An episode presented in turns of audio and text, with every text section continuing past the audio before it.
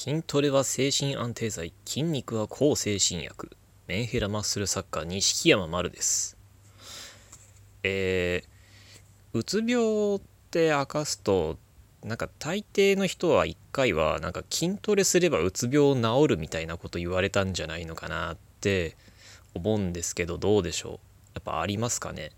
筋トレすれば治るとかなんか運動すれば治るこれやれば治るあれのあれをやれば治るとかって言われると思うんだけどあの僕自身はと5年間重度のうつ病で苦しんでそこから一応筋トレをして復活したんですね。で筋トレで復活したっていうのはそれは僕の主治医も認めてることなのでこれは僕の場合は確かなんですね。だけどじゃあイコールうつ病が筋トレすれば治るって言っていいのかって言ったら僕はんなわけないじゃんって思うんですよね。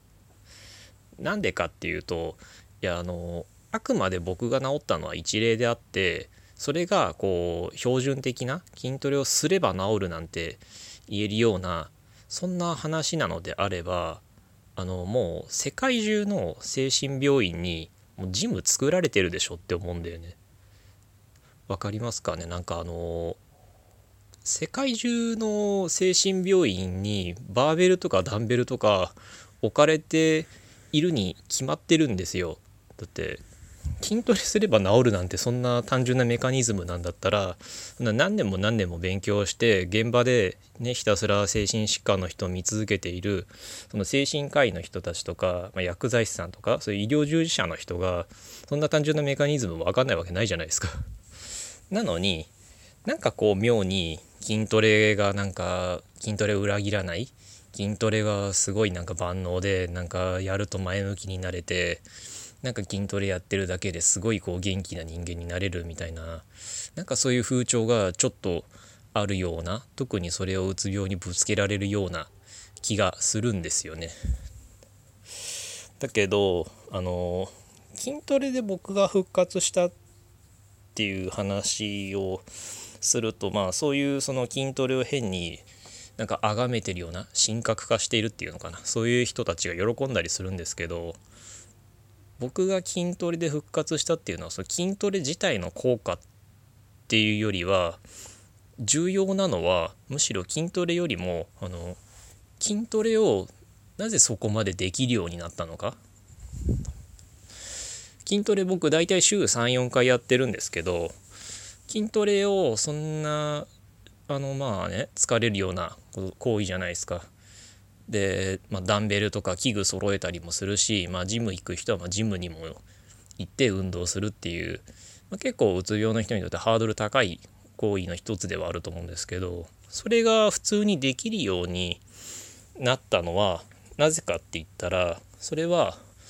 何年も何年もこう普通にお薬飲んで通院してまあできるだけ無理もしないでお医者さんの言うことしっかり守って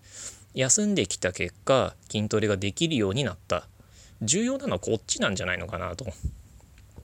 そうやってあの標準治療をあの誰も褒めてくれないなんか誰からも評価されないようなごくごく普通の当たり前の治療を何年もやってきたからそうやって筋トレを普通にできるようになったんだろうって。だから重要なのは筋トレ自体よりもむしろあのそれだけなんか新しいことに興味を持ってそれをやり始める気力があって継続するその継続力みたいな集中力とかも戻って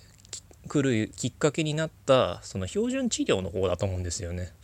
だどうも僕はその筋トレすれば治るよっていう言い方はちょっと極論というかちょっと何というか短絡的なんじゃないのかなと思ってしまうんですね。いや思ってしまうというかてか、うん、短絡的だろうってやっぱ思うんですよ。で今も多分筋トレすれば治るよ的なこと言われてる人がいて結構それすごい苦痛だと思うんですよね。中にはあのなんかこう薬なんか飲むより筋トレした方が絶対いいみたいなことを言う人がいて僕もそれ言われたことあるんですよ。僕筋トレする前とかも筋トレ始めてからも。だけどいやんなわけないじゃんって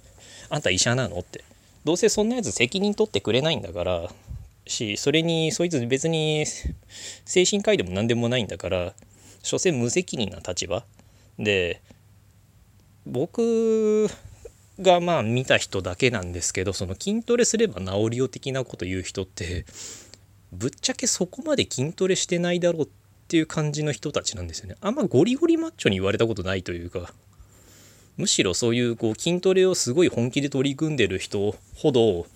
筋トレが何でも解決するわけじゃないっていうその大事な部分もすごい分かってるというかあんまり強いてはいけないものだみたいなとこまで考えてる人が多い傾向があるんですよね。だからその、まあ、筋トレすれば治るよとかって言われたとしても、まあ、腹も立つしもしかしたらそのやっぱこう薬もなかなかこうねなんかこう特効薬みたいになるわけではないから飲んでいて不安がいっぱいになってなんかこう薬やめて筋トレした方がいいのかなみたいに思ってしまうこともあるかもしれないんですけどまあ無視しましょう。だってあの大事なのはやっぱ標準治療でなんで標準治療が標準治療も足りうるかというとやっぱりそれって効果が比較的確実に出やすいから世界的に検証してみた結果それがやっぱこれを標準にするべきだっていうとこに落ち着くだけの実績があるからなのであのそういうそれを無視して筋トレするっていうのは多分まあ良くないことなので間違いだと思うので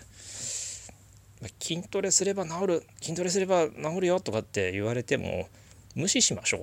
どうせそいつらあの大したことないから今僕も別にその筋トレの世界ですごい体なんて言われるようなレベルでは全然ないんですけどそんでも筋トレすれば治る筋トレすれば治るって言ってたやつらぶっちゃけ僕ほどでもないというか 本当本当大したことない人たちだからもう無視して普通に普通の治療をまあやっていきましょう。それが多分一番の近道だしそこでまあ回復していく過程でその筋トレやってみたいなって思ったらやればいいしやってみて合わなかったら全然他の治療というか他の趣味をやればいいことなのでいいだけのことなので